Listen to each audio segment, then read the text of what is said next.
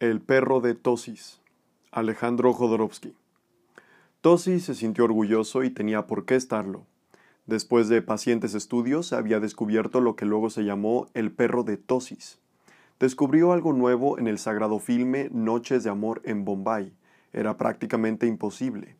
El pueblo del Exgopol, único sobreviviente de las guerras prehistóricas, había eliminado la imaginación, fuente de todo mal, desde hacía muchos milenios.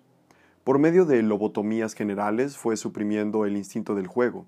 Se produjo una raza burocrática capaz de vivir sin nostalgia de cambios o aventuras.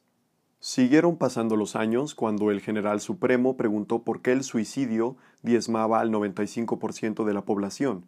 Se le explicó que aquello era una especie de equilibrio nervioso, ya que jugar constituía un aspecto esencial de la conducta humana. Entonces el mandatario dio la orden de restaurar lo lúdico, pero todos los juegos, obras de teatro, libros, filmes, habían sido borrados de la memoria colectiva y de la realidad. Así como al hombre prehistórico le era imposible razonar, le era imposible al lexgopolita crear cualquier cosa. La imaginación estaba perdida para siempre.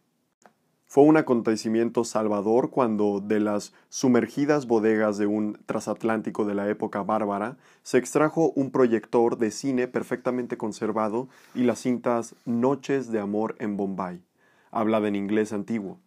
La única posibilidad de entretenimiento estaba en aquella tira de celuloide.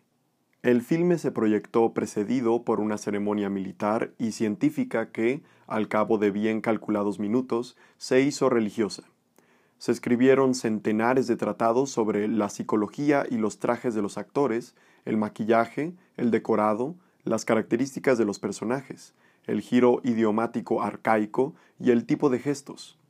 Cuando no quedó ninguno de esos temas por qué agotar, se estudió la personalidad de cada anónimo figurante. Se hicieron recuentos de objetos, se inventaron los cuchillos y tenedores que aparecían en la escena del claro de luna y a cada uno se le bautizó con un nombre distinto. Se calculó la medida de las prendas y de los calzados. Cada vez que se catalogaba una nueva cosa, los ciudadanos acudían otra vez al templo óptico para observarla detenidamente.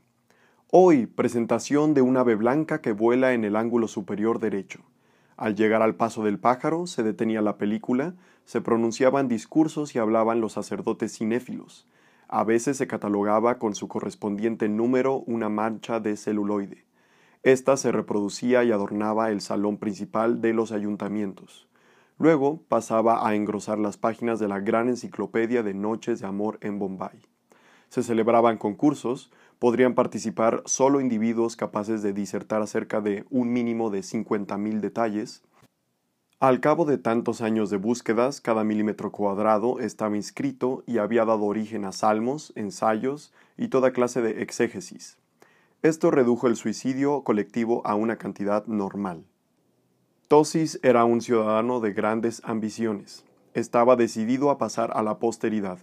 Durante diez horas diarias en el espacio de treinta años observó el filme. Pudo por fin ver, por entre las rendijas de un canasto de mimbre que aparecía en el fondo del mercado, los movimientos de un cuerpo opaco. Logró reconstruir su forma y demostró que era la de un perro. Profundizó el estudio y catalogó la raza canina. Un fox terrier escondido ahí por su dueño, un extra que, según lo demostró Tosis, era el mendigo bautizado como aparición de relleno en el milímetro 20 por 106 del mercado. El orgullo embargó a Tosis, se le condecoró en el búnker presidencial, se le obsequió un retrato del general en tres dimensiones y recibió el homenaje carnal de cientos de ciudadanas. Hasta que Mosis, tan ambicioso como Tosis, logró demostrar que ese perro era sólo la sombra del figurante, el fumador de marihuana, del milímetro 203 por 15. Se borró a Tosis de los tratados, se demolió su estatua y se hizo irrisión de su nombre. De este lamentable hecho nació una frase muy usada por los ciudadanos para prevenir esfuerzos vanos. No vayamos a descubrir un perro de Tosis. Les ha hablado el pollo Ojeda desde este rincón del mundo. Muchas gracias por haberme acompañado.